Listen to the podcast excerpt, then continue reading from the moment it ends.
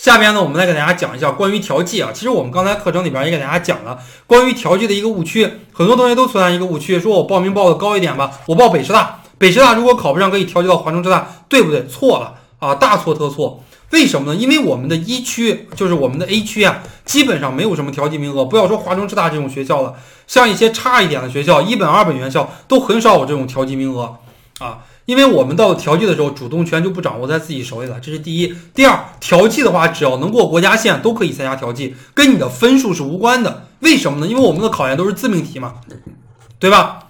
我们的考研都是自命题。你考北大考了三百二，他考新疆师大考了四百分，考研调剂的时候不会优先录取这个新疆师大的。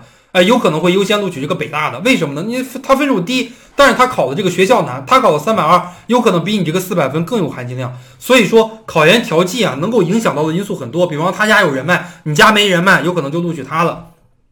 所以初试的时候呀，大家不要想太多的这个调剂的事情，大家也不要把这个报名呀。报的特别特别的高，一定要上九八五呀，一定要上顶尖学校呀，对吧？一定要上这个 C 九联盟的学校，一定要上双一流学校。呃，不必要把这个条件定的特别特别的高。